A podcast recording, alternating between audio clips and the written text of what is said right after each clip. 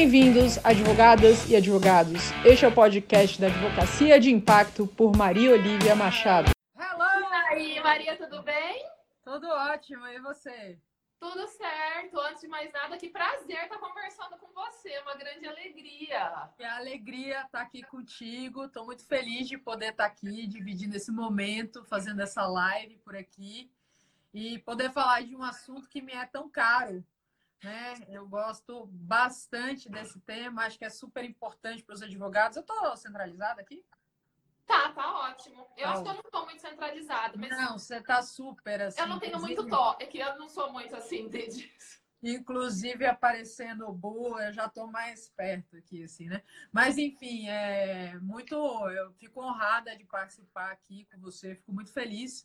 E para falar desse assunto que eu gosto demais, se tiver de novo, né? Mesmo que seja à distância. Com certeza, gente. Para quem aí está acompanhando, tanto pelo lado aí da Maria Olivia quanto o meu, Maria Olivia é um presente, né, Maria Olivia? Fala assim, gente, eu só conheci gente bacana nessa comissão de coaching jurídico da OAB São Paulo, né, Maria? Graças é. a Deus tá aí com um time realmente do bem, pessoas engajadas, profissionais aí éticos, é muito bacana, né? Sim, é uma turma bastante legal, super preocupada de fato em poder ajudar, né, em poder uhum trazer essa desmistificação de temas que são tão importantes para a advocacia e que no mundo de hoje as pessoas têm tanta dificuldade, né? Antes uhum. de falar aqui que você estava falando com um advogado e ele falando, ah, mas Olivia, na faculdade a gente não aprende a empreender, e eu não sei o que uhum. fazer, e eu preciso de ajuda e tal. E é isso mesmo que está acontecendo né, na, na advocacia, essa necessidade. E a comissão tem esse propósito, né? De poder disseminar esse conhecimento que a gente tanto corre atrás, que a gente estuda, porque. Uhum. E é, e é, mais, assim, a nossa comissão, eu diria que é mais do que uma comissão. Como o Fernando bem falou ontem, é uma comissão multidisciplinar, né? Não é só de coaching. Então, é justamente para trazer vários pontos aí para poder ajudar o advogado nessa fase da carreira dele. Eu estou também eu me super honrada de participar e de ter a sua companhia por lá. Muito obrigada, Maria Olivia. Isso é realmente importante. Quantos jovens advogados? Eu acabei de chegar numa entrega de carteira. A gente acabou de fazer entrega de carteiras aqui, a primeira do ano aqui em Votuporanga. E eu tava lá, e como realmente, né, todo mundo que já começou, todo mundo tá perdido em algum momento, né? Nós estamos o tempo inteiro nos redescobrindo e redesenhando a nossa carreira. Mas como fazer esse primeiro desenho, a hora que você pega a carteira, é mais difícil, não é? O que, você acha? Você tem de tudo, você não sabe nada, você acha que se você cair, você não levanta. Depois você caiu, ralou, você limpa assim e segue em frente. Eu, eu, eu acho que essa é uma trajetória normal na vida da nossa vida em tudo, né? Você vai, pensa a primeira vez quem dirige aqui, a primeira vez que dirigiu na vida. Né? Foi assim uma sensação incrível, né? Para não dizer o contrário. Você tinha que lidar com tudo aquilo. Meu Deus, marcha, acelerador, embreagem. Eu Exato. lembro que eu tenho uma história interessante nesse sentido, é, que meu pai, né? Com, eu tenho dois irmãos mais velhos e meu pai, é, meu irmão mais velho, com 15 anos, ficava: pai, pai, me ensina a dirigir, me ensina a dirigir e tal. Boa noite, boa noite, sejam bem-vindos. Me ensina a dirigir e tal, meu pai calmo e tal. E quando realmente ele, ele completou esses 15 anos, ele insistiu um pouco mais cedo, começou a ensiná-lo a dirigir. Meu outro irmão, com 14, começou. Eu tinha 11 anos de idade, meu pai, você não vai aprender a dirigir, não? vai ficar dependendo dos outros na sua vida e tal. Aí, beleza, fui lá eu, né, com meu pai, para aprender a dirigir. Luísa, eu não tinha força para virar o volante. 11 né? anos então... também, coitada, mal não dava nem para pôr o pé no pedal lá embaixo. Tratamento de choque. Aí, resultado. Aí, né, deu uma parada, mas assim, deu para sentir o carro e deu para sentir o que eu não tinha competência para fazer. Com 13, eu voltei a encarar o problema. E tudo bem. Aí quando chegou os 15, eu tinha 15, meus pais compraram um carro com marcha automática. Aí eu fiz a cabeça do meu pai, para o meu pai me ensinar primeiro a dirigir no carro com marcha automática, e depois eu só ia ter que lidar com a embreagem. Só, só, a embreagem. Só. Mas eu convenci, depois de ficar assim uns quatro meses falando na cabeça dele, ele falou, eu... e, e foi realmente porque era um problema menos, né? uhum. para eu ter que lidar, porque a, o controle embreagem acelerador enfim, e assim eu, eu fui, enfim, aprendi a dirigir a coisa funcionou. Mas você vê que, é, que assim, é, é, tudo, né? A criança que começa a andar, é o aprender a dirigir, se você for aprender a tocar piano, se você tiver que escrever um post nas redes sociais, que essa a gente vai falar sobre isso, tudo são pontos que são difíceis para as pessoas no começo. E a advocacia também não sai disso, né? Assim, é uma profissão com um tamanho gigante de mercado, de possibilidades, de concorrentes que eu sempre digo que não existem, a realidade é essa, são as pessoas que não sabem se posicionar, mas que logo no início da carreira, quando você vem de um embasamento teórico e abstrato que a faculdade de Direito traz, uhum. te dá experiência que você vai pegar nos estágios, você realmente sai um tanto quanto perdido. Mas é justamente se você começa desde essa fase procurar profissionais que podem te ajudar, meu, Exato. você alavanca na tua carreira muito mais rápido. E essa, acho que, eu acho que o grande diferencial hoje em dia é nesse sentido, sabe, Lu? Porque na minha época não tinha essa ajuda, não. Não, você descobria tudo sozinha. Você ia dando a cara, você ia quebrando a cara, você ia levantando. Você não falava assim, para que lado eu vou, né? Aí você pegava um estágio, aí não era aquilo. Muitas vezes nem todos os colegas que, dão, que oferecem estágio tratam o estagiário como uma pessoa, né? Porque a gente fala assim, que na... às vezes o estagiário não tem nem direito a direitos humanos, então é complicado. E eu não tinha, tá, gente? Com todo respeito, assim, eu era assim, menos, entendeu? Não tinha muito direito. Aproveitando aqui, Mel, quem tá falando oi pra gente é a Melissa da nossa comissão também. Ai, que legal! Melissa! Sim. Hello! Seja bem-vinda. Eu tenho alguns, alguns clientes também que estão por aqui, pessoas conhecidas, carinhas conhecidas. Eu fico super Ai, feliz aqui bom. de ver tanta gente conhecida. Com certeza. A Ju! Maria, a deixa eu uma pergunta. Que a gente estava hoje, né? Ontem, na verdade, né, Maria? Quando a gente estava aí resolvendo como que a gente ia fazer a live, a gente percebeu que a gente tinha um pequeno uma pequena discrepância, pode ser isso, um pequeno diferencial aí entre quem às vezes está me acompanhando e quem tá, às vezes acompanha mais a Maria Olivia, porque Maria Olivia fala muito desse tema de, mar, de marca pessoal, né, Maria Olivia? É um tema que você tem estudado muito, se aprofundado muito, trabalhado muito. Eu então, amo. A gente pede desculpa para esse público, o pessoal que costuma mais aí a seguir Maria Olivia. Segura três minutos, que ela só vai fazer aí um aprofundamento, uma revisão geral do tema, para quem às vezes conhece menos. E aí a gente vai entrar no mundo digital de fato, né? O que, que você acha disso? Eu acho perfeito. Eu acho perfeito. Primeiro, até para dar uma base, né? Eu estava ontem é, na palestra da. dando palestra lá na OAB. E aí é engraçado, porque às vezes, se a gente não dá o briefing de algumas coisas e a gente acredita que o pessoal já sabe, né? É, é importante trazer esse, esse, é, entendeu? Esse passo a passo aí com, com todo carinho. Vamos, vamos conversar nesse sentido. Então, quer, você quer começar a falar sobre isso? Você... Mas, you tell me about não, por favor, it. você que é a estrela aqui, você que manja do assunto. Não, eu, Quero aprender eu, um pouco mais. Eu não... Vamos lá. Então, assim, é, a questão da marca pessoal hoje em dia, eu acho que é o grande diferencial do profissional, né? Para todos os sentidos. Eu acho que as pessoas conectam muito, fala-se muito de marketing jurídico, é, é, fala-se muito de captação de cliente, conquista, o nome que você quiser dar, venda, qualquer coisa, tudo no final é das contas vai dar. vai dar dentro do código de ética, vamos falar conquista. eu adoro falar adoro. venda, que é justamente para chocar, entendeu? É exatamente o oposto. Para venda, né? Mercantilização. Não, mas é, é, é uma né? coisa, se a hora que você vê, já foi, né? E, e, mas é o que é, no fundo, no fundo. Você só não pode. É aquela história, a diferença entre publicidade e é, propaganda e marketing, né? O marketing você pode fazer a propaganda. Mas, enfim, essa questão da marca é super importante para o profissional se destacar hoje no mercado. Porque aquele profissional que é aquela história do quem é visto, quem não é visto não é lembrado, e quem não tem uma marca pessoal, é, divulga uma marca pessoal, acaba não sendo conhecido, né? E aí, quando a gente fala de marca pessoal, na verdade, a gente fala sobre diversos fatores que você acaba é, impactando quando a gente trata desse assunto. Então, a gente fala de uma pessoa que quer conquistar um emprego, a gente fala de uma pessoa que quer uma promoção dentro de uma empresa ou dentro de um escritório de advocacia.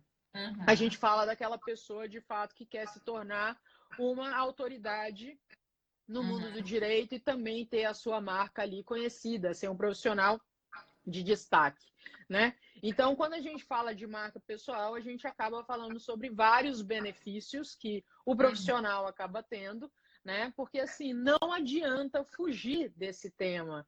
Né? Existem dois caminhos quando a gente fala de marca pessoal. Ou você resolve construir a sua, ou as pessoas irão construí-la por você.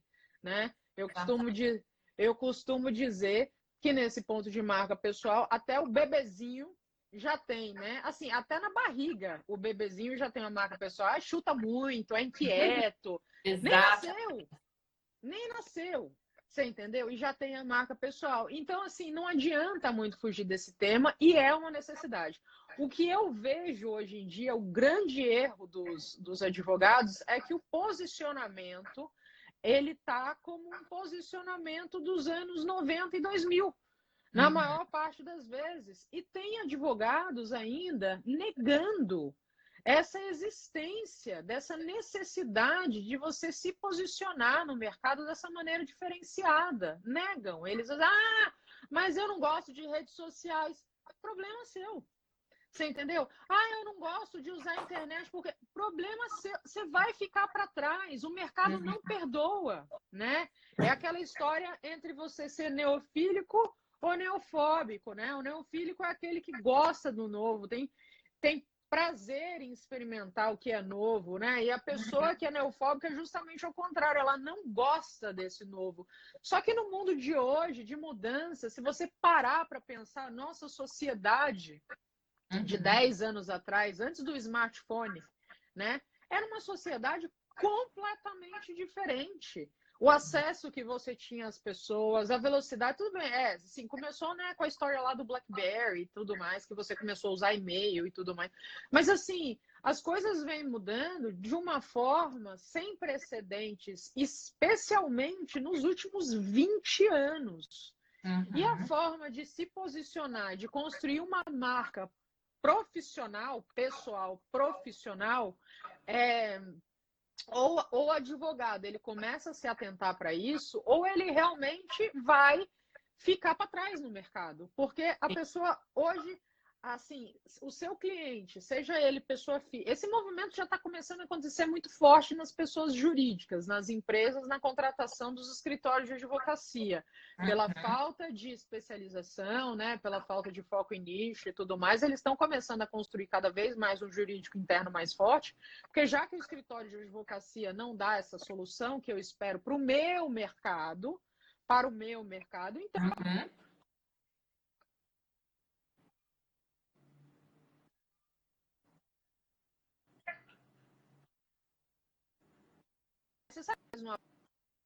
antes, porque a gente geralmente não aprende pelo amor, a gente aprende pela dor. Então, o, o, as empresas vão fazer vocês aprenderem pela dor essa necessidade de posicionamento. E também, naturalmente, empresas são formadas, organizações são organismos formados por pessoas, e essas pessoas naturalmente têm a sua vida física, né, independente da pessoa jurídica, e naturalmente isso vai impactando o mercado de uma maneira como todo, né? Então, assim, por exemplo, nessa questão da construção da marca hoje em dia, quantos profissionais eu vejo, especialmente quando a gente fala de profissionais de departamentos jurídicos, que assim, uhum. quando eles pedem um emprego ou a empresa, a empresa faz, a pessoa é, é tal sombra daquela marca daquela empresa que é quase como se ela perdesse a identidade Sim, Sim porque ele é o fulano daquele lugar, né? Ele é o fulano da a escritório associado não sei das quantas. Isso é perigosíssimo, né? Sabe o que eu costumo falar? Um pouco mais ainda agressiva, né? Aquela história só, problema seu. Eu falo assim, isso daí é uma questão de maturidade. Se você tá achando que você vai trabalhar, você vai construir uma carreira, fazendo só o que você gosta, só o que você quer, colega, você tá muito equivocado. Sim. Infelizmente, aquela história, ai, eu só vou trabalhar com cliente legal, eu só vou fazer tal coisa. Não Sim. é assim que funciona, principalmente para quem está começando. Porque depois de um tempo você vai nichando, você vai se especializando, você até consegue, quanto mais tempo de carreira você tem, fazer determinadas escolhas. Só que no começo suas escolhas são bem poucas, assim, você tem que se adequar um pouco mais. E em relação à marca pessoal, é o tipo de escolha que você nunca vai ter se você quiser ter sucesso. Você tem que assumir isso. É igual se você falar assim, não trabalho, pode parecer chocante essa, essa comparação, tá, Maria? Você vê aí, eu não vou fazer processo digital. Tipo assim, eu não vou, não quero, entendeu? Tem uma máquina, eu vou ficar aqui datilografando. É. Não. É, não, não tem mais solução. É uma necessidade hoje em dia, assim, essa questão da construção. O mercado sentido está se destacando e está tendo resultados fantásticos.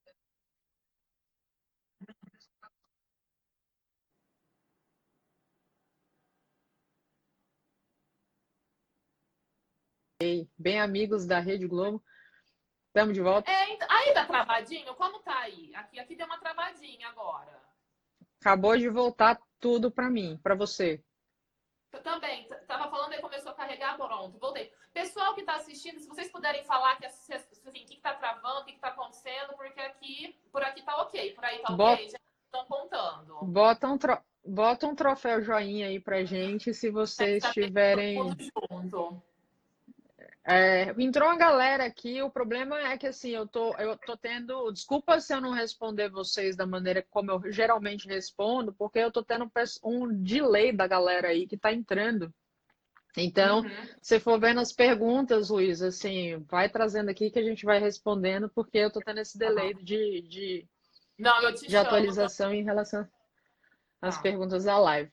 Bom, voltando. Então é fundamental hoje em dia, né? Assim, por exemplo, quando a gente fala dessa parte de emprego, uhum. é, as pessoas ficam, ah, mandei currículo, mandei currículo, mandei currículo. Agora, a questão é que, assim, 60% a 70% das vagas de emprego são preenchidas por QI, que é quem indica, né? Que vem através do networking. Networking é um dos pontos de construção de marca pessoal. Exatamente. Então, assim, quando as pessoas me perguntam, ah, Olivia, LinkedIn funciona, né? Vagas.com, Cato, por aí tudo mais, eu falo, funciona, né? Se você tem uma estatística de 60%, 70%, a gente está falando 40%, 30%, funciona. Para cargos de alta, né, de alta gerência, já de alta liderança, 90% já são preenchidos por QI. Então você vai ter 10% ou menos funciona para isso. Então, assim, funciona, funciona, mas assim, a, as suas chances reduzem muito, né? Então, networking, relacionamento, a construção da marca pessoal, porque pela internet você se relaciona com as pessoas, é uma construção de marca pessoal.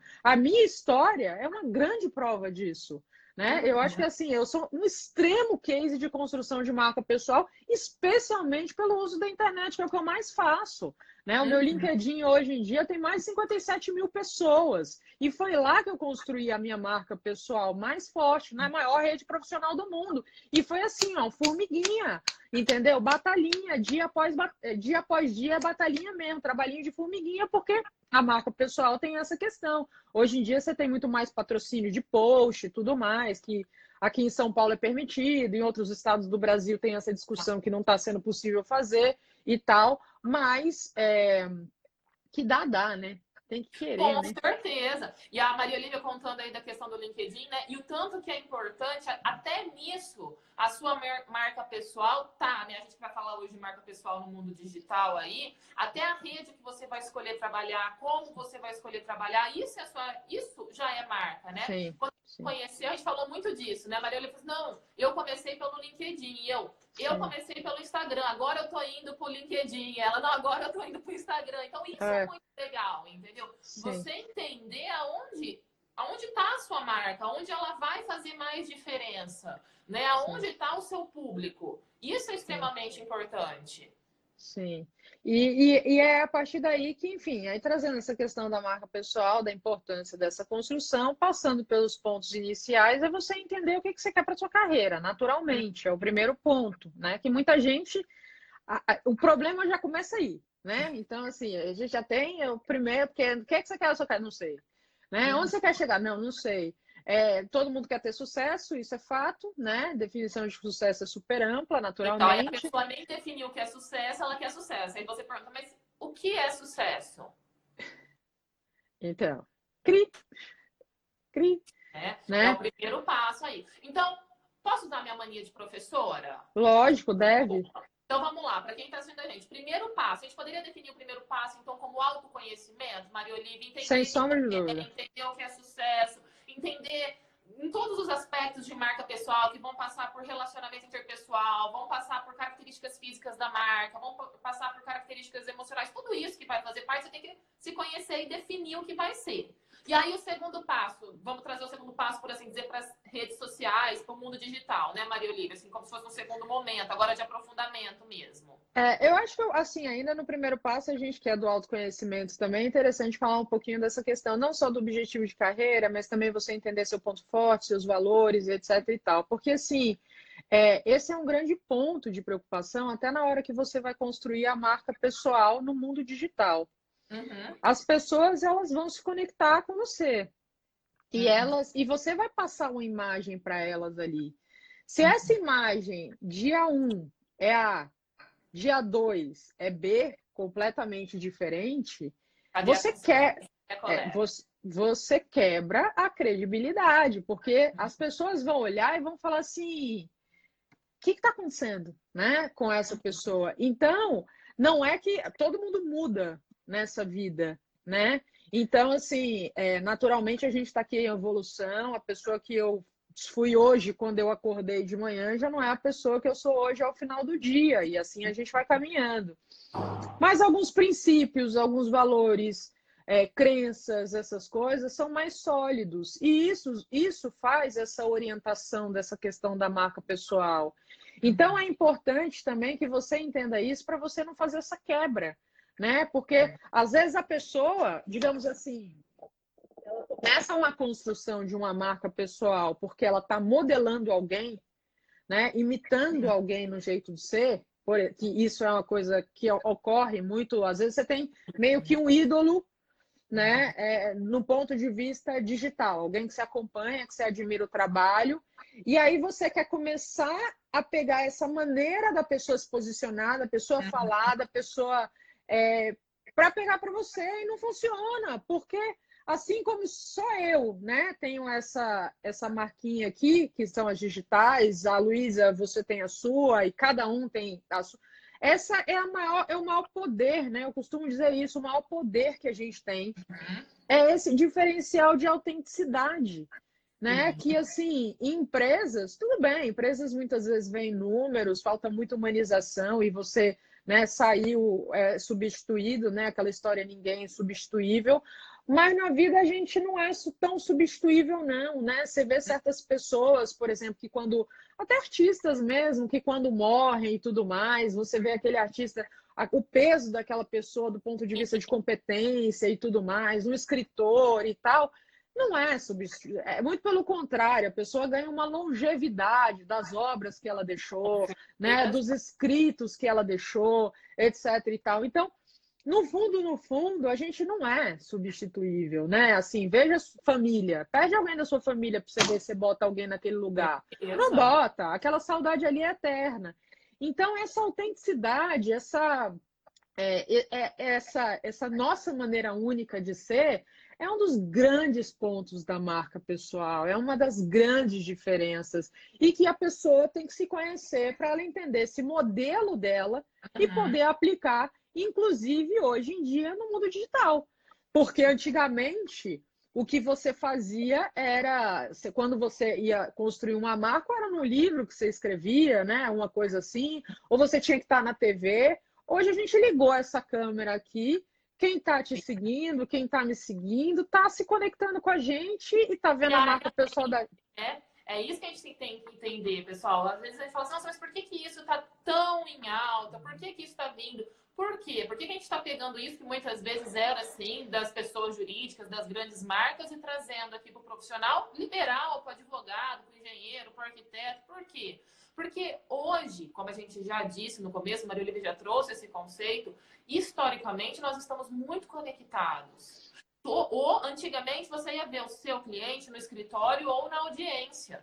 Agora o seu cliente está aqui te acompanhando. Sem ele quer saber se você é de verdade. Ele quer saber, muitas vezes, antes dele ser seu cliente, se ele acha que você vai conseguir suprir as necessidades dele. Será que você vai suprir as necessidades dele? Será que você vai se alinhar aos valores dele? Ele não vai mais precisar bater na tua porta lá fisicamente para saber. Ele pode te acompanhar por aqui e ter esse acesso. Essa é a importância de uma marca sólida também, porque também, gente, eu já vi acontecer. A pessoa conhece uma coisa aqui e aí depois conhece outra coisa lá no escritório. É aquilo que a Maria Olivia acabou de falar. Sua credibilidade vai lá embaixo, né? E aí você pode falar assim, ah, mas é porque aqui eu quero agradar todo mundo. Erro. Eu acho que isso é uma coisa muito importante, Maria Olivia. Vê se você acha. Você estava falando das forças e das fraquezas. Claro que todo mundo quer mostrar suas forças. Só que, gente, fraqueza também faz marca pessoal. Sabia? Às vezes aquilo que você não gosta tanto em você, às vezes aquilo que você pode achar que pode ser mal visto, pode, na verdade, ser o seu diferencial. Não estou falando de falta de ética, de falta de conhecimento, porque isso daí é fraqueza mesmo. Mas, por exemplo, quando eu comecei, vou contar uma coisa minha. Eu sempre fui sempre quis ser muito informal. Uma das coisas que sempre me incomodou muito no direito era aquela informalidade, muitas vezes uma frieza, que às vezes se coloca em algumas é. relações, em algumas situações. E eu não sou assim. Entendeu? Eu não fui criada assim e tinha um problema com isso. A partir do momento que eu resolvi assumir isso, hoje eu me sinto muito mais forte. Tem hora que eu tenho que essa minha, ajustar essa minha marca pessoal, não é em todo lugar, mas eu consigo expor isso. Então acaba sendo um diferencial. Por exemplo, estava agora lá na entrega de carteiras. Com esse vestidinho, rosé, entendeu? A coisinha fofa. Uma maré de terno preto na mesa, entendeu? Todo mundo com aquela formalidade. E eu sou mais informal, eu falo de uma maneira um pouco mais leve, eu acho.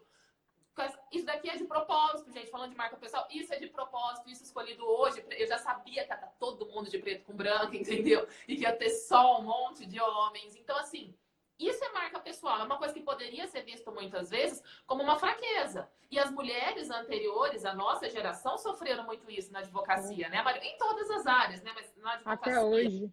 Exatamente, até hoje. Então, muitas vezes a gente tenta se espelhar, fazer um espelhamento no universo masculino, usar uma calça comprida, usar uma roupa mais escura. E eu já venho no sentido contrário. Eu defendo isso. Tem hora que você leva, tem hora que você leva, né?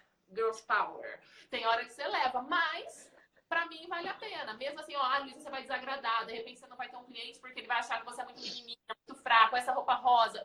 Tudo bem, então. Então ele não é cliente para minha marca, eu não sou profissional para a marca dele, tá tudo ótimo, entendeu? Vai ter gente que vai se identificar. O que, que você acha desse feedback aí sobre justamente essa questão da fraqueza no sentido do diferencial e do que é e do que não é, Maria Olivia? Então, é justamente esse ponto de todos nós temos vulnerabilidades, né? Esse é um uhum. ponto que a gente, ninguém, é muito pelo contrário, pessoal, a pessoa é muito perfeitinha, uhum. né? que você tá ali, você tá gravando, você tá gravando, por exemplo, um, stories e aí você gaguejou e aí você meio corta.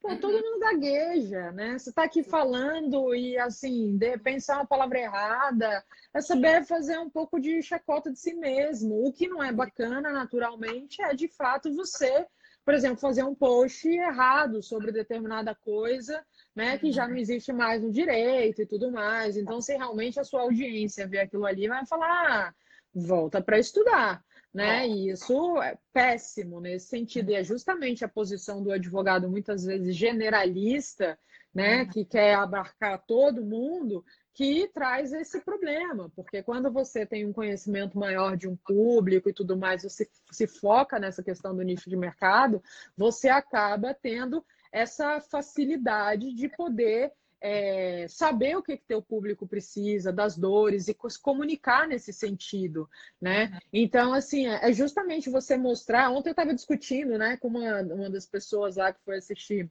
a palestra, que é lá na nossa comissão, a Silvia, ela estava falando assim, ah, Olivia, é, eu, eu, assim, na época da faculdade de Direito, eu fiz é, pós de A, B, C. Sério, ela me citou umas oito pós. A, B, C, D, F, G. Aí eu falei, uau!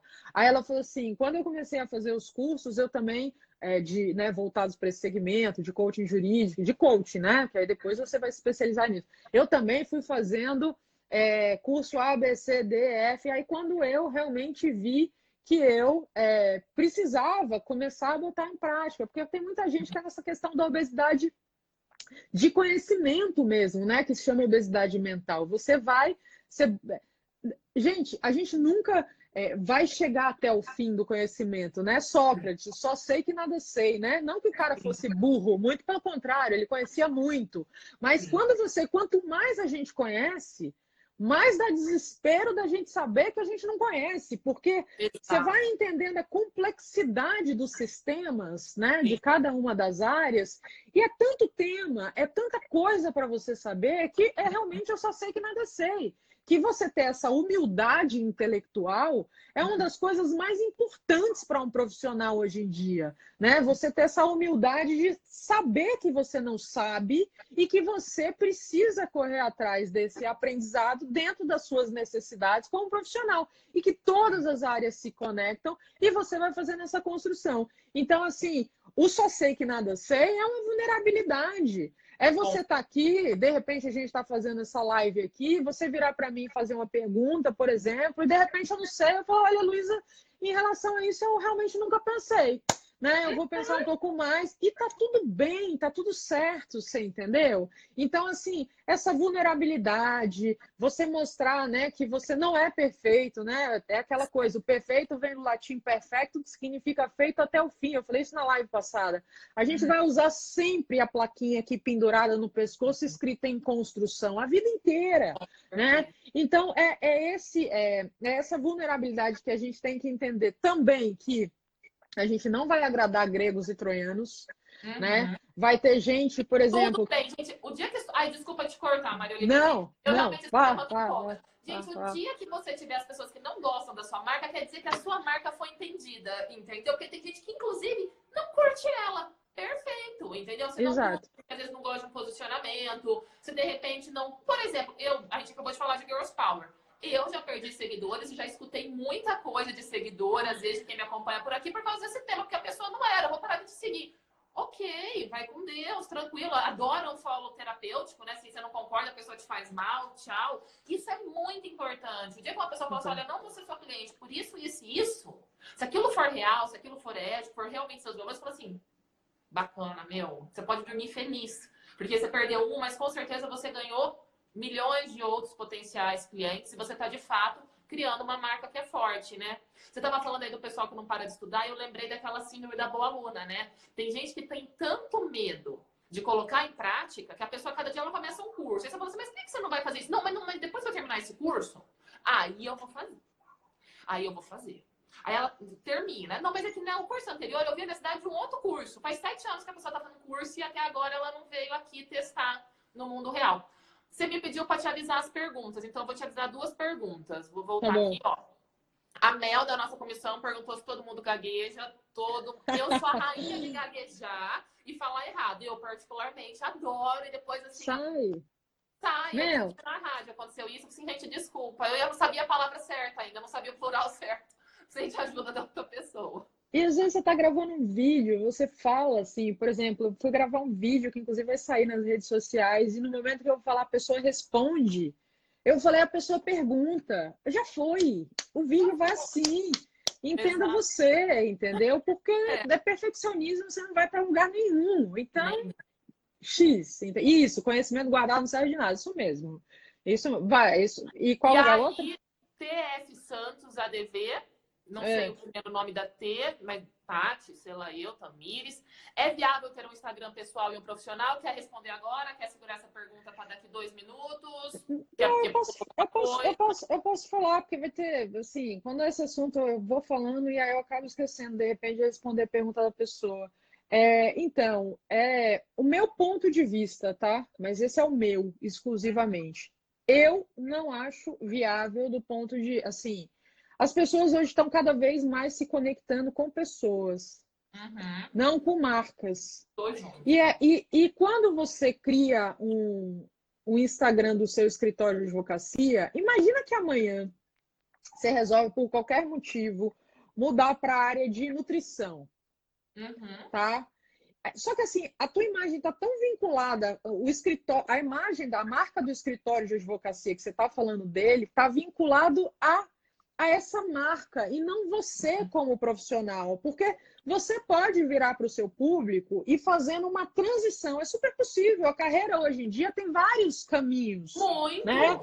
Hoje eu sou, hoje eu sou advogada, amanhã resolvi cada vez mais me focar, por exemplo, numa dieta. Vamos pegar uma dieta vegana, né? Que é a, a moda do momento.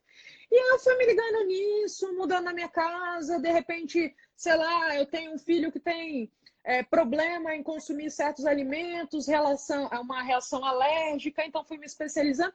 E aí, daqui a pouco, você de advogada vai se apaixonando por uma dessa questão e você começa, por exemplo, a trabalhar com receitas veganas.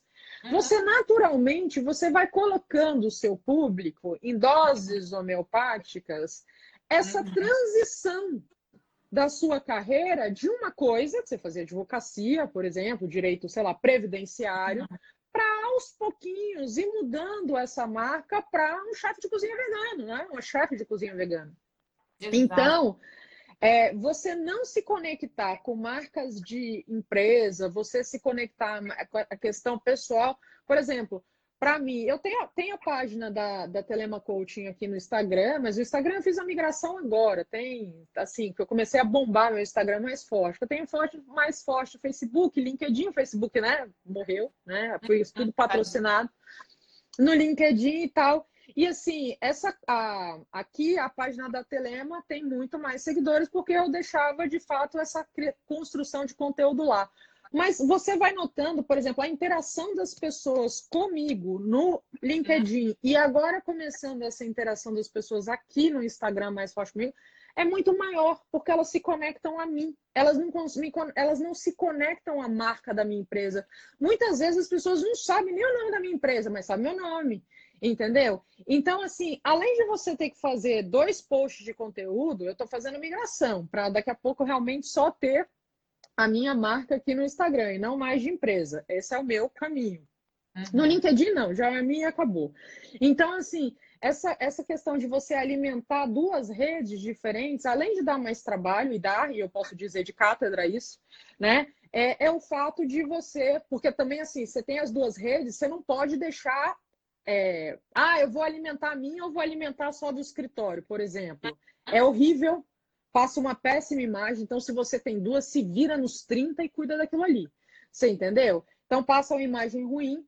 E, além disso, você é, vincula, de repente, a sua marca a essa marca do escritório de advocacia, entendeu? E hoje em dia é provado que cada vez mais as pessoas se conectam com pessoas. Então, acaba ficando mais fácil você ter um só pessoal da sua marca. O que, que você acha, Luísa?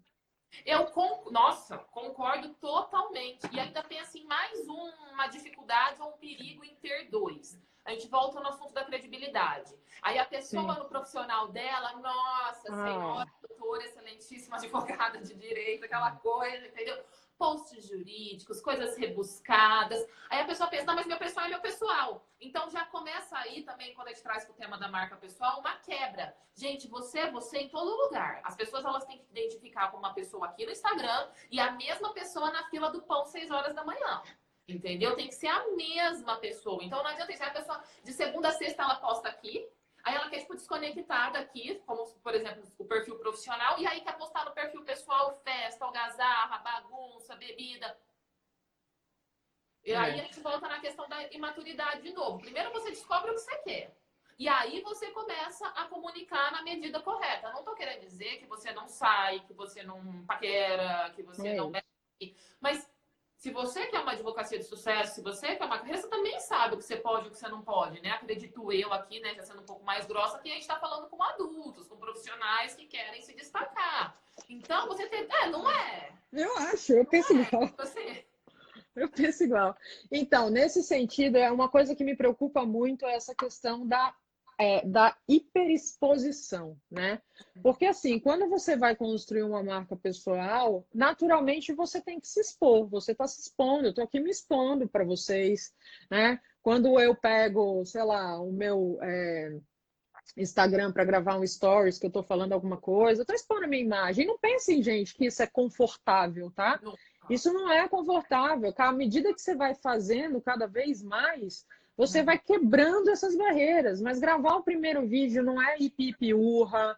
A primeira live, então, a mão, né, dá aquela suadinha básica. Gente, eu suava é... tanto, suava tanto a primeira vez, agora que acabou, você tinha que tomar um escorria gravar stories assim, né? Não é fácil, é extremamente é, desafiador, né? Mas o que que na vida que é, é, bom, digamos assim, vem fácil, né? Então, geralmente é onde você realmente vai crescer na sua carreira aí nesse sentido. Agora, o que eu vejo realmente são muitas pessoas nessa hiperexposição, confundindo essa forma de você, o que você coloca com esse excesso, né? Oi, Dani, seja bem-vinda! Ah, é, Dani então... tá aí. Então, e a Silvia também entrou agora há pouco. Silvia, ah, Silvia! Ontem encontrei a Silvia. Marília Carone, a gente tem falado bastante também. Ela não tem vergonha de gravar vídeo, adoro. Ah, então, assim, é, e grava, viu? A internet, o perfil dela do, do Instagram, ela tá ali movimentando pro público dela, ó, hashtag parabéns. parabéns. É, então, assim, eu, eu, assim, eu vejo muita gente, por exemplo, dia desses, eu estava falando isso ontem na palestra, tinha uma assim, eu recebi uma foto, né? A pessoa mandou para mim falando assim, Olivia, isso é post de uma advogada? Aí realmente a advogada com uma, uma, uma posição peculiar de tirar uma foto na praia, né? Uhum. Gente, não é a foto de biquíni. E assim, se você realmente, a tua marca, entenda, é a marca pessoal. Se a tua marca pessoal é vender biquíni, a sua marca pessoal é modelo é, de biquíni, a sua marca pessoal, de repente, é personal trainer, você quer mostrar, sei lá, quer se mostrar super hiper fitness. Ou seja, essa imagem conecta com a tua marca pessoal, ok. Mas essa imagem, ela não conecta com uma imagem da advocacia, né? Não é a foto de biquíni na praia. A pessoa vai para a praia, a pessoa não usa na praia um terno e gravata, né? Ou um taier. A pessoa usa na praia biquíni. E tudo perfeito você tirar uma foto de biquíni. A questão é, de repente, a posição que você se colocou para física mesmo, né, que eu estou falando, para tirar a foto. Por quê? Porque isso o mercado não perdoa. Ah, mas Olivia e tal, é, mas isso é um absurdo. Não, porque se o cara também, entendeu, tiver. Faz, o dia desses eu vi um negócio no LinkedIn, um cara de sunga do Brasil com a bandeira, sério, advogado, essa é não, esse negócio assim, com a bandeira do Brasil, assim, que pela foto o cara é alterofilista, mas advogado, e a foto do perfil dele do LinkedIn era, eu desacreditei, né? E eu mostrei para uns amigos mais próximos e tudo mais. Aí o pessoal falou: É, Olivia, bem que você fala, né? Que acontece assim, porque realmente, meu, a pessoa está ali. Bom, se ele quisesse mostrar o perfil dele como fisiculturista, né? Tal nome, fisiculturista, campeonato brasileiro de fisiculturismo, perfeito, manda ver na tua foto. Agora, o cara é advogado, você entendeu? Ou já vi assim, advogado foto de LinkedIn, com a garrafa assim de Blue Label, né? A foto assim com a garrafa de Blue. Cara, é, entendeu?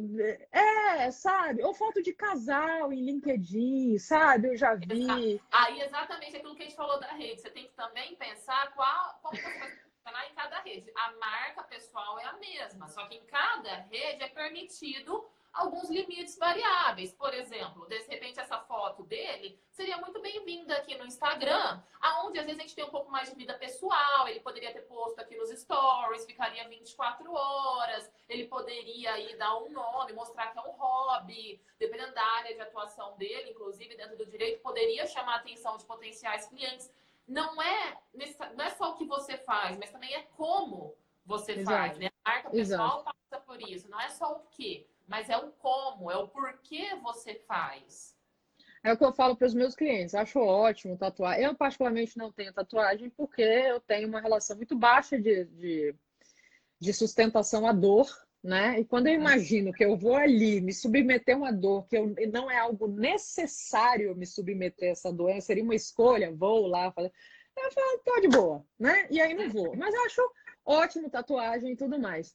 Só que assim, eu me, eu me comunico com o público do direito. Se eu fecho as duas mangas do braço, por exemplo, em tatuagem, Se eu pego um cabelo, raspo aqui do lado, pinta a outra metade de roxo, entendeu?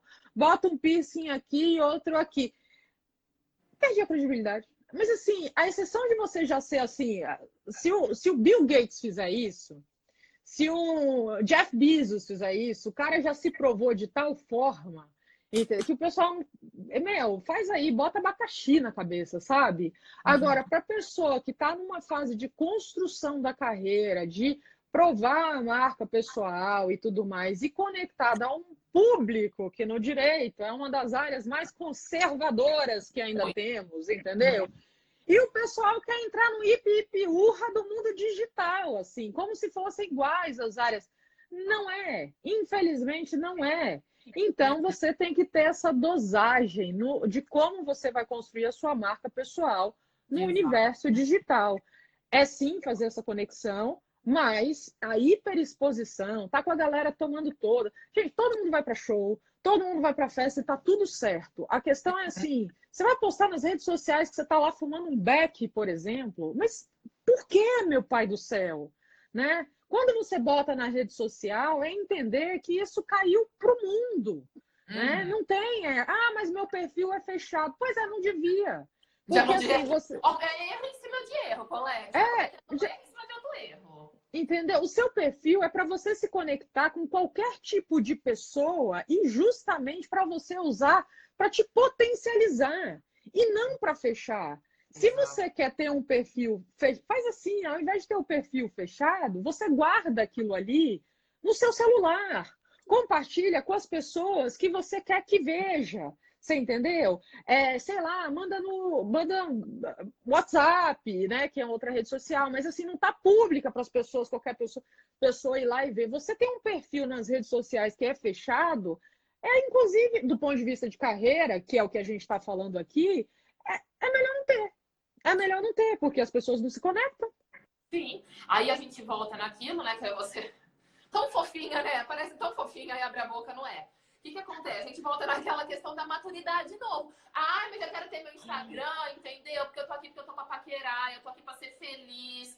Não, meu bem não é para, infelizmente, eu tenho que te contar, a Maria tem que te contar, se ela concordar comigo, que o Instagram não é mais para isso. Ele nasceu como uma rede social, para todo mundo tirar suas fotos bonitas, postarem. Ele teve essa essência, assim como o Face quando nasceu, era para quê? Para paquerar nas universidades americanas, ali, entendeu? Essa era a ideia. Só que eles cresceram e como também organismos vivos, como empresas que são organismos vivos, eles foram se modificando. Hoje isso daqui é uma super ferramenta, uma das maiores ferramentas que nós temos de negócios, entendeu? Sim. Isso é negócio. Estamos falando que é mentira? Não, justamente. Você vai trazer sua marca pessoal da maneira mais pura, da maneira mais verdadeira. Autêntica. autêntica, perfeito, consistente. Só que você tem que entender que isso daqui é. Aí você fala assim: ah, será? Aí a gente te devolve a pergunta: quantas vezes, antes de um profissional liberal de qualquer outra área, você não deu um Google nele e não acabou no perfil dele aqui? Sim. Já, eu já fiz isso, você já fez isso, Maria Olivia? Demais, as empresas hoje fazem isso quando vão fazer recrutamento. É sempre... só com você que não acontece. Que você pode fazer teu perfil e que vai dar tudo certo. Não e... é assim. E eu costumo dizer, Luísa, que advogado tem uma capacidade de fazer prova contra si mesmo que é uma loucura. Entendeu? Defende o cliente, mas o maior cliente dele, que é ele mesmo, ele arrebenta, né? Então, assim, tem que ter esse cuidado para você poder. Primeiro, assim, pensa, dá uma olhada no seu perfil, né? E vê assim, o que que, que, que uma pessoa. Não, não pensa no seu perfil pelo que você está vendo. Pensa no seu perfil pelo uhum pelo que o seu público está vendo. Quem é seu público? De repente, se o seu objetivo é conquistar um emprego nos RHs de, se for multinacionais, ou se for escritório de advocacia, aquelas pessoas que estão a cargos acima de você e tudo mais, o que, que eles pensariam né, nesse sentido sobre você? Então, primeiro você faz essa checagem. Depois, é, aí você corta, né? Exclui tudo aquilo. Tem, tem, uma, tem uma ferramenta no Instagram, eu estava vendo um dia desses, que você não precisa excluir. Você bota para arquivar aquela foto. E aí. É ótimo. É... Você vai lá salva no seu coração. Isso, e aí, mas não está ali na timeline. Eu estou vendo aqui, né? Perguntou se pode ter um perfil é, pessoal fechado e profissional aberto. Então, o cliente, essa semana, o cliente me fez essa mesma pergunta e eu vou dar a mesma resposta que eu dei para ele. Tem gente que faz isso, Mariana, mas é assim: é, esse perfil pessoal fechado, você vai botar uma foto assim, tipo, de uma borboleta ou você vai botar uma na foto de perfil, tá? De foto principal. Uma foto de uma borboleta. Você vai botar uma foto de você de costas, que ninguém nunca vai te reconhecer. Por uhum. quê? Porque os seus clientes, na hora que eles vierem te buscar nas redes sociais e eles perceberem que você tem um perfil fechado, eles vão perguntar por quê? Aí essas pessoas, elas podem. Tá? Porque cliente, ele, não... ele vai te adicionar. Aí, exato. Aí a pessoa vai pedir para adicionar. Se você não aceita, você corre o risco de é, gerar esse mal-estar, né? Porque como minha... Nossa, mas não vai ser minha amiga? Eu sou seu cliente. Cadê a nossa relação interpessoal aqui? Então, assim, quer ter um perfil pessoal fechado, é nesses termos. Porque se dois, os dois perfis, o profissional aberto e o profissional fechado, tá lá, o seu rosto estampado, para que a pessoa te reconheça, ela vai, você pode criar é, inimizades desnecessárias. Eu opto por assim, deixa a coisa aberta, entendeu? Quem quiser ver, e tudo mais. E aí, aquilo. Gente, eu falo assim: não existe código de conduta do ponto de vista de redes sociais daquilo que você tem que postar. Tem código de conduta daquilo que você não deve postar, né? Agora, do que você tem que postar, você não tem nada. Você posta o que você quiser. Então, é, a exposição está na tua mão. A exposição está na sua mão. Você entendeu? Se você quer postar uma foto sua tomando todas na balada, que vai impactar negativamente na sua imagem, so sorry, mas não foi a rede que falou você tem que postar ou deixar de postar, né? Uhum. É assim, eu falo para os meus clientes, quer tomar todas, quer aprontar, quer fazer acontecer, deixa, pelo amor de Deus, isso no mundo offline, para que as coisas não caiam na rede, caiam na rede, pode né, ir para o mundo. Exatamente. É perigoso, você entendeu? Não estou falando aqui de ninguém ser santo, ninguém. A, hum, hum, a discussão não está aí. A discussão está na sua criação, como a Luísa trouxe aqui algumas vezes essa palavra, na maturidade de uso de uma ferramenta. Tudo é ferramenta. Esse celular que eu estou usando aqui para vocês, é para falar com vocês, é uma ferramenta. Tem um computador aqui do meu lado que é uma ferramenta. Por exemplo, eu tenho essa garrafinha aqui que eu uso para tomar água. Eu posso usar essa garrafinha para tomar água, posso usar essa ferramenta para, sei lá, é, quebrar um copo, por exemplo, né? Pegar essa garrafinha e brincar de quebrar copos como se fosse golfe. É, é uma ferramenta. O uso que eu dou essa ferramenta é meu. E a rede social, eu posso pegar uma Ferrari e e se eu quero correr com essa Ferrari, eu vou no autódromo. É, ou eu vou pegar essa Ferrari e colocar 300 por hora na Avenida Paulista. É, provavelmente os resultados não vão ser muito bons. Uhum. É ferramenta. O direcionamento, quem dá é você, não é a rede social que é ruim. É o uhum. direcionamento, quem dá é você. E a maior parte das pessoas, elas optam pelo 8 ou 80. Uhum. Ou ela se, não se expõe, se esconde e não aparece. E aí quem não é visto não é lembrado. Uhum. Ou elas vão pro 80 de hiperexposição. Né? Que se assim, por exemplo, você não é blogueiro de moda, por que você está postando todo dia a roupa que você está usando para ir trabalhar? Se for blogueiro de moda, faz sentido. Uhum. Agora, se você não é blogueiro de moda, se você tirar um dia ali, sua foto, você está chegando no fórum, etc. Mas assim, todo dia, digamos, a foto do elevador com a roupa que você vai trabalhar, não conecta com a tua audiência. Uhum. Se o seu público não é de moda, se for, sei lá, direito de família, se for uma empresa, uma, sei lá, qualquer tipo de empresa, pode ser maior, pode ser menor, não, entendeu? Agora, se, se você está trabalhando com moda, pode, pode falar da sua calça, da sua, da do seu blazer, da bolsa que você está usando, sapato maravilhoso, um escarpão, etc. Você joga. Tudo está conectado ao uso da sua marca. Nossa, e você falou uma palavra aí que eu simplesmente adoro comunicar. As pessoas precisam entender isso, que no mundo online e no mundo offline nós estamos o tempo inteiro comunicando alguma uhum. coisa a alguém. Então, o que você faz, o que você deixa de fazer, gera uma comunicação. Então, você precisa estar muito atento a isso. E ainda quando a gente estava respondendo essa pergunta, e você falando do beber todas, da questão do, do, da velocidade, eu lembrei de um tema que eu vou trazer aqui. O que, que você acha? Da questão da gestão de riscos, porque nunca esteve tão em alta esse tema para profissionais liberais, né? Gerenciar riscos quando a gente fala de marca pessoal, porque assim, é justamente quando você constrói uma marca pessoal falsa, quando você não tem consistência, quando você não tem cuidado com o que você está comunicando, a chance de você se envolver numa confusão que pode enfraquecer ou até mesmo destruir a sua marca é muito grande. Então, você tem que saber gerenciar esses riscos. O que, que você acha disso? Eu, assim, e, e, gente, assim, esse gerenciamento de risco às vezes vem coisas assim, opiniões, por brigas políticas, né? Como teve no último, no, uhum. quer dizer, no ano 2018. Então, opiniões de ódio, gente se matando e tudo mais. Hoje mesmo a, a Ambev, a Ambev fez uma demissão de uma pessoa porque pegou nas redes sociais um comentário homofóbico Entendeu? E assim, não pensou duas vezes, pegou, catou a pessoa e assim, aqui os valores da empresa não não estão alinhados a isso.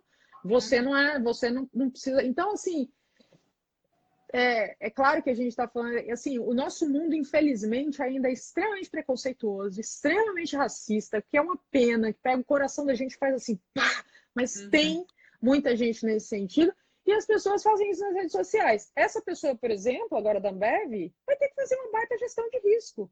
Você entendeu? Por quê? Porque se colocou numa situação é, desnecessária, né? É, enfim, aí as pessoas falam, ah, bem feito, não estou entrando nem nesse mérito, não estou entrando nesse mérito. Não, não, não, não, nem vou discutir os valores da pessoa, não vou.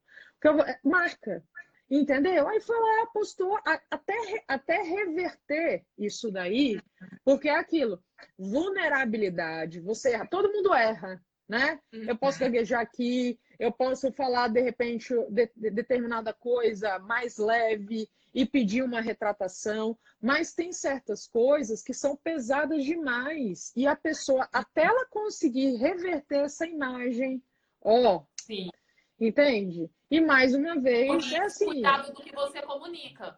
Entendeu? Você comunicar uma coisa dessa, então que você acredite nisso até o fim, para você falar que isso daí é um valor da tua marca e pronto, não importa o que aconteça, você vai continuar acreditando nisso.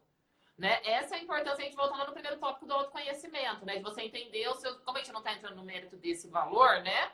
Vamos deixar a opinião do colega lá. Mas você está disposto. Eu acho que isso é muito legal numa marca pessoal, né? Pelo que você está disposto a lutar. Pelo que, que você está disposto a sofrer? Pelo que, que você está disposto a defender? Isso é uma marca. Ah, isso vai parar na cadeia, provavelmente. Sempre vão ter os problemas, mas se for algo que você acredita, né, o duro é quando você faz besteira. E é muito fácil fazer besteira e todo mundo ficar sabendo numa rede como essa, gente. Não é igual antigamente. Sim. Exato, mas assim, a questão é, é, que isso, eu acho que assim, é uma questão de um pouco. Todos nós, assim, a gente também tem que se permitir errar, né? É, mas é ter, é ter o bom senso de empatia, de um olhar de fora, é, imaginar como que as outras pessoas, né, de repente, não, a gente também assim se crucifica demais, porque é isso que às vezes eu, né, eu vejo os advogados que não se expõem, não colocam a marca por excesso de medo, excesso de zelo, excesso de preocupação. Volto a dizer, esse também não é o caminho. Mas no caso de um colega desses, realmente, assim, além de valores muito peculiares na vida dele, né? E, enfim, não, não vou usar muitas palavras qualitativas aqui em relação a esse pensamento, porque eu sou eu tenho, eu sou bem é, é, eu sou eu sou eu sou bem é, contra qualquer tipo de preconceito nesse em qualquer sentido, é, mas é, é uma coisa que a pessoa se realmente acaba se perdendo nas redes sociais de algo que Gente, é falado, refalado, re-refalado o tempo inteiro, entendeu? E assim, uhum. é, cuida um pouco disso. É nesse sentido, não é na tua advocacia, não é no conteúdo de valor que você vai gerar para o seu cliente. O problema não está uhum. aí. Entendeu? O problema não está aí. O problema está realmente nessa questão, às vezes, de relações sociais que a uhum. pessoa, que as pessoas se perdem, entendeu? E acabam realmente metendo o pé pelas mãos de, enfim, de um tratamento às vezes terapêutico, né, que precisa ser feito em muitos casos, né? Muito. Agora, Vamos lá, assim, porque o nosso tempo está acabando, eu acho que vale a pena até a gente voltar um pouquinho, sabe, depois, Luísa, para falar sobre essa questão de como criar conteúdo de valor, porque é uma coisa que os, os advogados me perguntam muito. Aprofundou em tantos conteúdos, né? Ó, tá vendo? Eu acabei de falar errado, eu ia falar aprofundou, afundou, mas a gente não afundou, a gente se aprofundou, porque a gente falou de coisa legal, entendeu? Pronto, segue, só para mostrar que a gente fala errado, entendeu? que a gente fala errado, que acontece. Então, assim, o que é conteúdo de valor, gente? É primeiro você saber o que, que gera transformação para o seu cliente. Por isso que se você é um advogado generalista, não tem como você, no mercado hoje em dia, criar uma marca pessoal de sucesso. Porque quem é generalista demais vai acabar é, criando conteúdos superficiais. Então, o que, que a gente acaba vendo? Vai entrar, conectando. Mas eu tava, eu tava lá te esperando e você aqui ah! esperando. Aí eu licença pro pessoal, eu falei assim, eu vou encerrar aqui, vou ver o que Maria Olivia tá falando lá e eu volto aqui. Mas eu voltei aqui, eles já estão sabendo que nós estamos aqui, então tá todo mundo junto de novo. Então, ótimo, o pessoal está entrando aqui, excelente. Então, assim, é, a gente estava falando sobre essa questão de gerar conteúdo de valor, né? Como é que faz para gerar conteúdo de valor? Primeiro ponto é isso, você o advogado, hoje em dia, que ele é generalista, ele não consegue, porque você acaba escrevendo para todo mundo, gerando conteúdo para todo mundo. Essa é uma dificuldade muito grande, porque você tem que saber as dores do seu público. Né? E se assim, as dores de um hospital não são as dores de um hotel, não são as dores de um restaurante, que não são as dores de uma indústria têxtil, que não são as dores de um, sei lá, de uma é, companhia aérea, e por aí vai. E acontece que, assim, nos mercados hoje em dia, isso eu estava falando para um cliente antes da nossa live, estava conversando com ele, eu falei, você sabe qual é o problema hoje em dia? É que, assim, ó, nos vários mercados do mundo, uhum. existem, assim, potinho de ouro, potinho de ouro, potinho de ouro, para não dizer mega pote, né? De ouro, etc e tal, que você pode ir lá e buscar. Aí o advogado, ele quer fazer o quê? Ele olha assim, ele fala pote de ouro, pote de ouro, pote de ouro, pote de ouro. Aí ele quer abraçar todos os potes de ouro. Só que nessa de abraçar todos os potes de ouro, ele não sai do lugar. Uhum. E aí ele não pega, ele pega assim, de repente se vazou um ourinho ali, né, que caiu daquele pote ali de ouro, ele pega uma modinha ou outra. Então, é assim, é claro que é, existem mercados que estão tendência né, de acabar e tudo mais, que nada acontece do dia para a noite. Geralmente as disrupções elas são construídas, é só acompanhar a tendência de mercado. Né? Ontem na minha palestra da UAB eu perguntei quem aqui estuda economia? Né? E assim, não olha para a tendência econômica, você tem que estar tá lendo cenário macro, cenário micro, o que está acontecendo né? dentro do seu setor. A economia é dinheiro, dinheiro regula o mundo. Uhum. Né? Então, assim, é, para você entender o que está acontecendo com o cenário, você precisa ir acompanhando as tendências. Mas aí, você entendendo as dores do, do teu cliente, você começa a gerar conteúdo para ele a partir do momento que ele sente que você está assim trazendo coisas que fazem a transformação. Uhum. Né? Então, assim, a partir do momento que você, por exemplo, né, é, a pessoa trabalha com a área previdenciária, teve a reforma previdenciária, o, tema bombando, ah, reforma previdenciária, tem, não sei o que lá. Aí, por exemplo, um advogado chega e cria um vídeo, um post ali nas redes sociais e mostra assim quais são os pontos que você que tem, sei lá, é, 20 anos tem que se preocupar do que, que vai acontecer em relação à reforma no dia que você vier se aposentar. Um exemplo. Uhum. Para você que tem 45 anos, deixa eu te falar se as consequências são, por uhum. exemplo, diferentes nesse sentido. Para você que já está aposentado, não vai ter qualquer. Porque a reforma atinge. Uhum. Então, assim, é, a pessoa, às vezes a gente que trabalha na área acha que determinadas coisas são óbvias, porque a gente é tão acostumado a lidar com aquilo no dia a dia que você pensa assim: poxa, se eu falar disso, o negócio é tão óbvio que as pessoas vão olhar para minha cara e vão falar: oh, mas eu já sabia, você não tem um negócio mais interessante para me acrescentar, não. Mas a realidade é que para quem não lida com a área que você lida, todos esses temas que você traz são novidades. Uhum. Entendeu? E é a partir daí que você começa a gerar conteúdo de valor, entendendo quais são as necessidades, os problemas que afetam o seu cliente. Ah, Olivia, mas como é que eu vou entender os problemas que afetam os meus clientes? Se você tem cliente, você vai perguntar para o seu cliente. Para o seu cliente, né? Para quem você está trabalhando. E conversando com o seu cliente. Escutativa. É você começar a ouvir do seu uhum. cliente quais são os problemas que ele tem, quais são as preocupações. Esse relacionamento é um ponto um. Outro, pesquisando pessoas, se tem pessoas que trabalham né, com esse mercado também e tudo mais Observa o que que soluciona. O LinkedIn, por exemplo, é uma ótima fonte de pesquisa nesse sentido também. Uhum. Porque o teu público, assim, profissionais de todas as áreas estão lá. Você começa, e lá tem um perfil, um currículo completo dessas pessoas, não só de empresas, como também de pessoas que compõem essas empresas. Você começa a observar, a fazer esse mapeamento e ali, para entender o que, que essas pessoas estão falando. Porque, assim, tem uns que vai ser aquele currículo parado, 24 horas na rede. Mas vai ter, tem aquelas pessoas que movimentam, que essas pessoas estão postando? O que, elas estão falando? É interessante, por exemplo, quando existe uma vaga de emprego em relação àquele mercado, o que, que a empresa pede? Que aquela pessoa tenha o conhecimento em que pontos? Uhum. Se são pontos que a pessoa precisa ter conhecimento, é porque a empresa precisa de solução naquilo. Né? Alguém trabalhando naquilo para resolver esse tipo de problema. Então, você começa a analisar, seja do ponto de vista de soft skills, seja do ponto de vista né, de, de é, habilidades técnicas e tudo mais, que você começa a entender quais são as necessidades daquele seu cliente. Exatamente. Entende? E você gera conteúdo de valor para ele, transformação.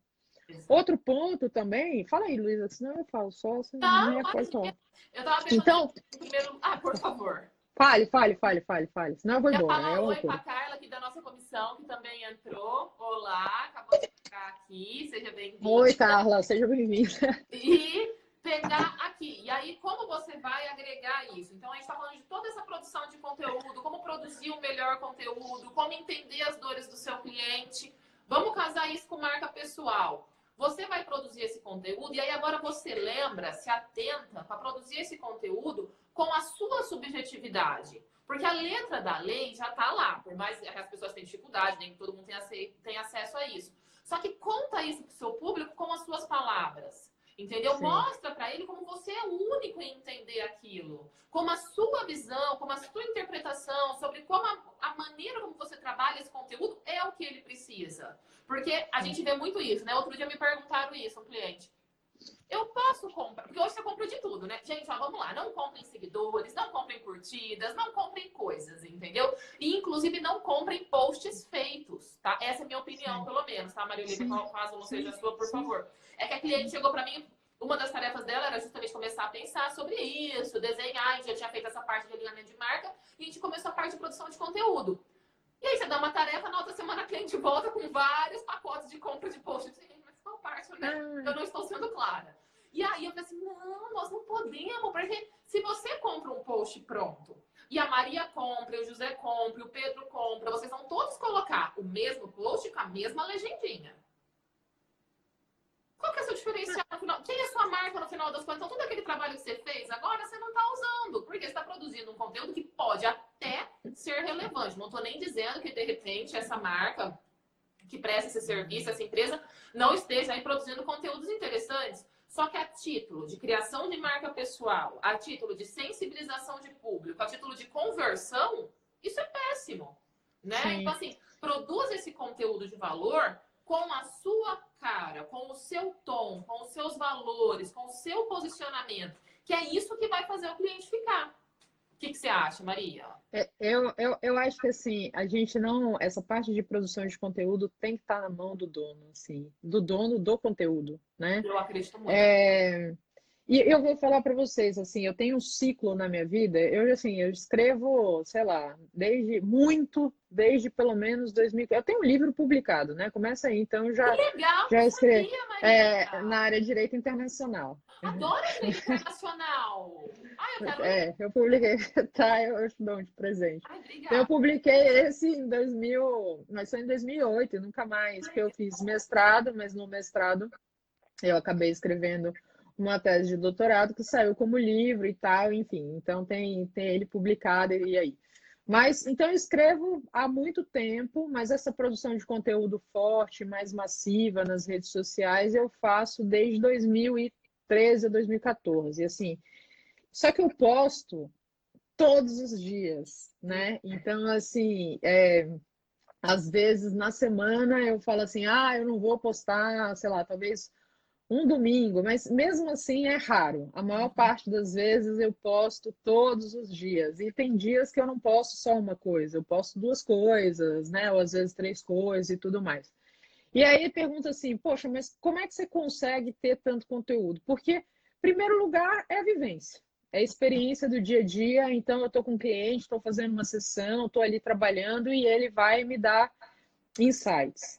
O outro, porque assim, essa questão de você, quando eu falo do post, não é só você postar no sentido de é, fazer ali o post, a, a, fotozinha na rede social com texto, qualquer tipo de coisa. É você fazer o vídeo, é você fazer a live, é uhum. você dar palestras, é e tal. Porque assim, se, se você não está sempre ali com, é, se conectando a outras coisas, lendo, eu leio muito, muito, muito, muito. Eu tenho uma eu tenho uma, um consumo de conteúdo por semana que é um negócio assim altíssimo, porque eu uhum. amo o que eu faço. Então, todo o tempo que eu tenho, que eu, digamos assim, não estou trabalhando, atendendo um cliente ou coisas do tipo, eu acabo é me conectando com alguma coisa voltada à minha área de trabalho, uhum. né? Então, assim, isso vai fazendo com que você tenha ideias e não só, eu considero isso, e eu, assim, eu tenho. É, esse é um ponto fundamental, você curtir essa coisa de fazer conteúdo, né? Para você construir a sua marca pessoal. Porque se você não gosta e vira para você um saco fazer isso, é, é, difícil você ter bons resultados, né? E aí você vai acabar não gerando essa transformação e tal.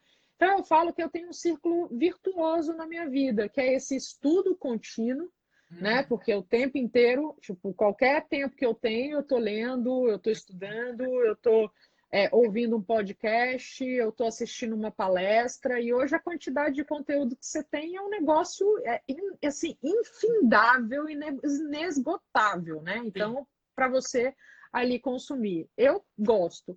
E isso me gera a, essa é, facilidade de produção de conteúdo também com a prática de fazer todos os dias.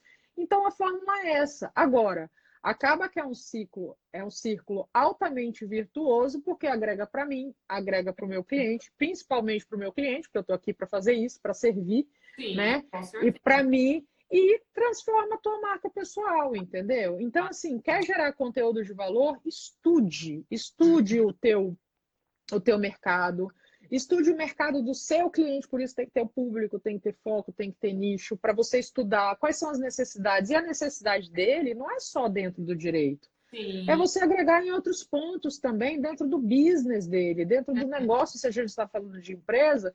E se for pessoa física, aquele seu cliente, você ajudar né, nesse sentido. Às vezes, por exemplo, a pessoa da área de família, ela faz um, um vídeo sobre como funciona um divórcio consensual como funciona um divórcio, ah, você está aqui e tudo mais. Eu tive uma cliente hoje, você não nomeia a pessoa, tive uma cliente hoje que veio aqui no escritório, trouxe um caso de divórcio e tudo mais. Deixa eu explicar para vocês como é que funciona melhor essa questão do divórcio e tudo mais, e mostra, ah, guarda dos filhos, você tem preocupação com isso? Então, deixa eu te, te trazer aqui. Se você, por exemplo, sofre algum tipo de de violência, né? Sei lá, abuso, é, algum tipo de abuso, de violência na sua casa, com relação ao seu filho. Meu, você vai, conteúdo não falta, não falta. E você vai agregando valor para o seu cliente. E aí você vem e vai justamente, né? Vai falar do jeito que você sabe, você agrega e você mostra.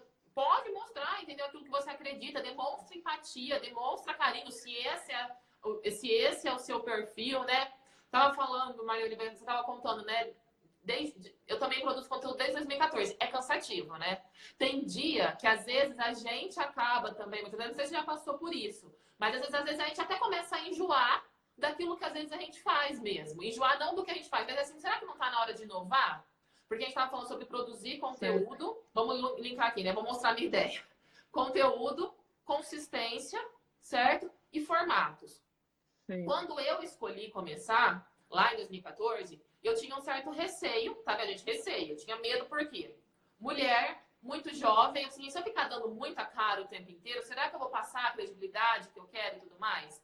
Então eu colocava a cara algumas vezes, só que eu tive um projeto que eu chamava de Projeto Bom Dia, que foi um projeto assim, que foi muito especial, ele foi encerrado ano passado, no qual eu vinha com, com questões que eu fazia no próprio Canvas, o, o postzinho, e eu colocava o post com a reflexão do dia, voltada para empreendedorismo, voltada para empresas, voltada para motivação, às vezes. E aí, por que eu estou falando isso? Por causa do seu toque, né? Assim, de você dar o seu toque. E eu sou uma pessoa um tanto quanto sistemática. Eu sou uma pessoa que eu gosto de coisas bonitinhas, entendeu? A gente já fala que hoje o feed bonitinho caiu, né? Foi uma das. Ah, não precisa mais ser tudo bonitinho, não precisa ter toda aquela padronização. Mas o meu feed ainda é um pouco padronizado, viu, gente? Até muito. Para quem é contra a padronização, vai falar que o meu feed é muito padronizado. Por quê? A marca foi crescendo, eu fui me fortalecendo eu comecei a dar cada vez mais a cara. Hoje o feed continua organizadinho, as frases continuam lá, mas eu mudei o formato hoje em dia para fotos. Por que eu estou contando isso? Porque você também pode apresentar o seu conteúdo de várias maneiras, desde que elas, todas elas, sejam verdadeiras com vocês. Então, assim, se permitam. Criar conteúdo é muito se permitir. Eu contei tudo isso para falar isso. Se permitam. Se você faz, Entendeu? Você tem que fazer. Se você não consegue fazer, às vezes, do jeito que você acha ideal, faz do jeito que é real, faz do jeito que você consegue. Sempre sendo consistente e dando o seu tom. Maria Oliva, acho que você não é do feed, assim, né? Super toque no feed. Né? Não, é só entrar no meu. o feed da, da Maria Oliva é normal, o meu, o meu é de não, toque. É, é porque, assim, é, a ideia de planejamento de conteúdo é uma coisa super interessante. Mas, assim, é algo que eu, eu assim, não, não vou mentir, ah, faço planejamento. Não faço planejamento nenhum de conteúdo. Nossa, é, quer dizer, para não dizer que eu faço... Não, para não dizer que eu não... A rainha do planejamento de conteúdo. Para não dizer que eu não faço nenhum planejamento, eu faço planejamento de dois vídeos por semana, porque um eu boto no YouTube tudo, só. Uhum. O resto eu não faço, porque é muito é, just in time, assim, para mim, uhum. entendeu? É, eu tive uma situação aqui com um cliente, aí eu, ah, eu venho na rede social, escrevo um texto, publico. Uhum. É, eu, sei lá, estava assistindo, ouvindo um podcast que isso me remeteu a uma situação interessante que eu acho legal falar e eu vou lá e publico. Eu acordei e, sei lá, observei os pássaros e aí comecei a pensar sobre a vida e vou lá e publico. Então, assim, a, essa, esse mecanismo que eu, né, que eu já tenho há muitos anos fazendo, é, para uma pessoa que está começando, não recomendo. Para uma pessoa que está começando, eu realmente recomendo você fazer uma programação de conteúdo, é bem mais interessante, é bem mais legal. Mas não é meu funcionamento, eu confesso. O meu é. Então aí não tem muito como padronizar um feed, porque Aí, tipo, ah, hoje eu vou colocar a frase. Não vou colocar a frase. Hoje eu vou falar porque eu quero falar sobre isso daqui, eu vou falar sobre isso daqui e acabou. Entendeu? Então, mas dentro daquilo que agrega, dentro das dores. O seu conteúdo, ele tem que ir botando assim, interessante que bote band-aids, né, nas dores do seu cliente, para você poder ir gerando valor e tal, entendeu? E aí, a partir do momento que você deixa de pensar em você, esse é o ponto fundamental. Eu acho que é o mais principal de todos. Entender que a gente está aqui para servir através da nossa profissão, que uhum. você parou de pensar em você, que você pensa em agregar valor, que uhum. você pensa em ajudar as outras pessoas é, e que você vai ajudá-las a resolver necessidades que elas têm, aí você começa de fato a gerar essa credibilidade e aí vai subindo para ser uma autoridade, depois da autoridade você vira. Porque a pirâmide é embaixo generalista, em cima, em cima especialista, em cima autoridade, em cima autoridade celebridade e em cima mito, né? Que assim já é, sei lá, um Daniel Goleman da vida, um Steve Jobs e tudo mais já são mitos. Então é esse caminho, assim. Então você é autoridade, tá? Quando você está já nesse nível celebridade, autoridade, você já está realmente. Mas é através dessa produção de conteúdo, porque se você bota ali sua foto com seu cachorrinho todo dia e tudo mais, você vai ganhar curtida, mas não vai ganhar essa, essa visibilidade voltada para sua profissão. Então você tem que entender como você pode servir. E eu acho que mais uma pergunta que vale a pena é, responder, né? Que às vezes eu ouço, ah, Olivia, mas se eu dar conteúdo, como é que as pessoas vão me contratar? Porque assim, você pode chegar numa academia. Vamos lá, você pode. É... A maior parte das pessoas ela sabe o que fazer para fazer uma dieta. Uhum. Mas muitas vezes ela contrata um nutricionista para fazer essa dieta, muitas vezes ela contrata um programa de alimentação, sei lá da onde, vai na academia, isso, aquilo, aquilo outro, para ajudar profissionais que possam ajudá-la a fazer essa dieta. Tem gente que vai buscar fazer as coisas sozinho ou vai buscar um outro profissional. Só que no mundo de hoje a gente não consegue dominar tudo. Uhum. Então, a gente acaba buscando aquele profissional para ajudar a gente. Sim. Entendeu? Então, o seu público se conectando com você, você dá conteúdo para ele, é, e outra, existe uma coisa que quando você, digamos, o, o, o teu profissional, o teu público contrata você, teu cliente contrata você, você entrega para ele a coisa de uma maneira é, metod... com método, né? assim, sistematizada. Essa é a grande diferença. E quando você está gerando conteúdo aqui, a coisa não é sistematizada. Sim, não é um dia você tempo, né? Você está gerando um, um, serviço de sensibilização. É diferente a sensibilização e a resolução de fato. Você está contando como poderia ser resolvido, você está dando aí alguns insights, alguns mecanismos. Mas é diferente você pegar na mão e falar, vamos juntinho agora, até o Exatamente. É então, é a grande diferença. Isso. Você está contratado e você está gerando aí um conteúdo que é de qualidade, que gera sensibilização, que é interessante só que por si só, muitas vezes não vai ser a solução total, porque é normal também. Não tem como você solucionar o problema do seu cliente por aqui, né? Não seria, Isso. inclusive, também nem justo e ético, né? Não seria nem correto, de fato, né? Nem a é, ideia. Exatamente, a OAB nem pode fazer isso. Mas assim, a ideia é essa, você dando conteúdo até para a pessoa falar assim, nossa, eu tenho esse problema. Ou, ah, nossa, então é, isso daqui eu posso resolver? Hum. Que legal! Eu não sabia que eu podia resolver isso, porque né, quantas vezes a gente tem um direito que a gente não sabe que tem. Exato. Né? E o advogado sabe. Então, é, é assim, são esses os pontos. Bom, Luiz, eu não sei se tem mais alguma coisa para falar. Eu acho que. Uma coisa que eu queria falar, que a gente falando sobre isso, me veio aí. É um tema que a gente já falou de outras maneiras ali na live anterior, que recortou que a gente conversa pouco, né? Mas eu acho que vale a pena usar essa expressão.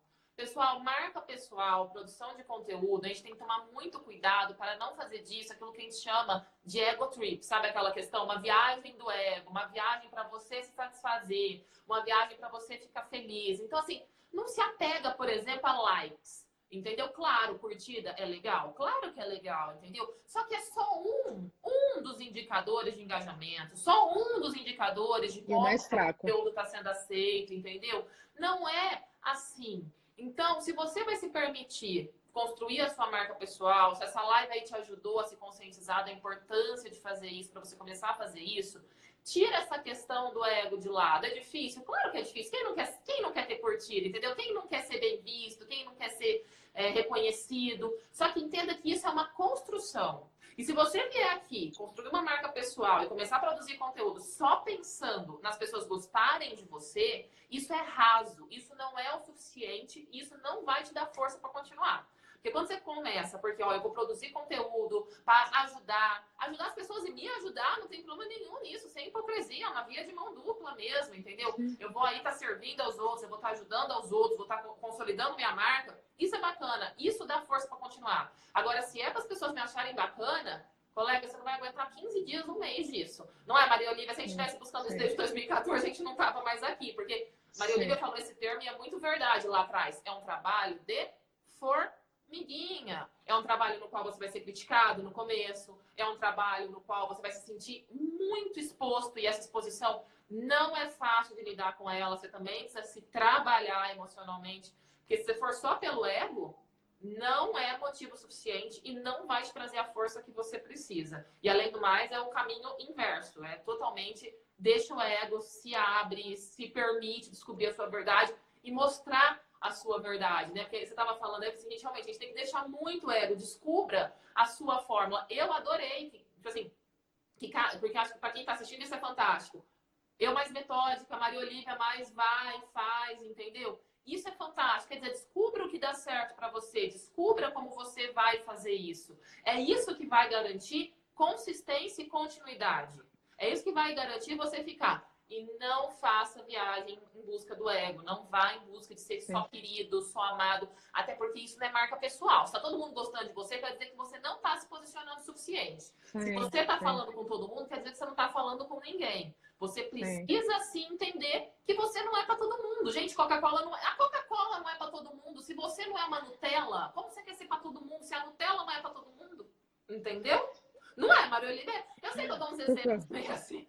Mas tem a ver com, tem com a minha marca. Eu adoro, Formal, eu é adoro, assim. eu adoro, eu adoro, eu adoro.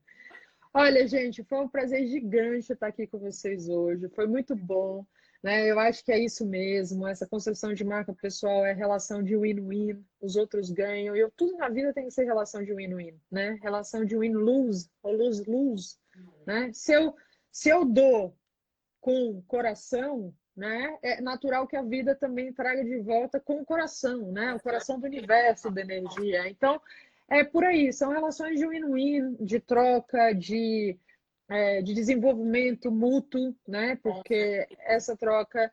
E é, é esse caminho, assim. Eu espero a gente. é, Luísa, em primeiro lugar, obrigado pelo convite. Imagina, foi Mais uma Ah, eu vez. tenho mais ad- uma pergunta. Adorei o bate-papo. Diga. Que eu acho legal isso. Por exemplo, porque pra quem tá assistindo a gente, eu acho que é legal a gente contar. Você faria tudo de novo? Vale a pena? Pô, sem sombra de dúvida. Na verdade, a, o- a única coisa que eu faria de diferente seria ter começado antes, que eu acho que eu demorei muito tempo para me descobrir, né? Não tinha alguém para me orientar né? na Não tinha uma época. coisa pra pegar na nesse caminho de carreira. e falar, vamos, colega. Isso, e eu tive que fazer todo esse processo de autoconhecimento, descobrimento da minha carreira sozinha. Então, eu acho que a única coisa que eu, se eu pudesse, digamos, voltar atrás, eu faria diferente, seria ter começado antes, né? É, sem sombra de dúvida, assim, porque definitivamente vale vale a pena cada, cada dia, cada momento, assim, é, é ah, sai de lá do coração. Se demorar mais aqui, eu começo já a marejar o olho, assim, tá? É, né? Paramos, paramos. Sim, e para vocês que estão começando, vocês vão ver daqui a algum tempo, meses, anos, vocês realmente conseguem criar uma comunidade aqui dentro, né? Porque eu falo muito isso aqui no Instagram, a gente acaba sendo realmente uma comunidade, pessoas que estão focadas no mesmo Sim. objetivo, pessoas que têm valores parecidos, pessoas que têm objetivos parecidos. Então a troca é muito grande, uma troca que a gente não conseguiria se não fosse essa rede ou outras que ainda existirão, tá, gente? Porque a gente falou do Instagram, mas TikTok tá aí, né? Mas aí vale uma outra live só para falar de TikTok, né? De evoluções aí. Sem sombra de dúvida. Então, Gente, vale muito a pena.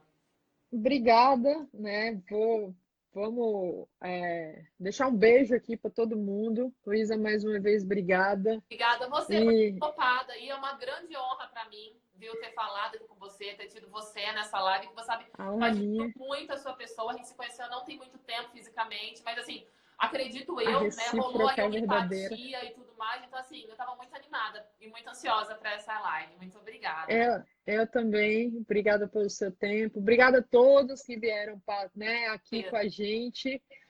Minha próxima live, já deixo aqui o recado para vocês, vai ser na próxima segunda-feira, às 20 horas. Vai ser com a Thaisa Vitória, mas eu vou colocar Ai, aqui que nas luxo redes. essa live também! Vai ser com a Thaisa, a gente vai junto aí trocar um pouquinho, conversar um pouquinho.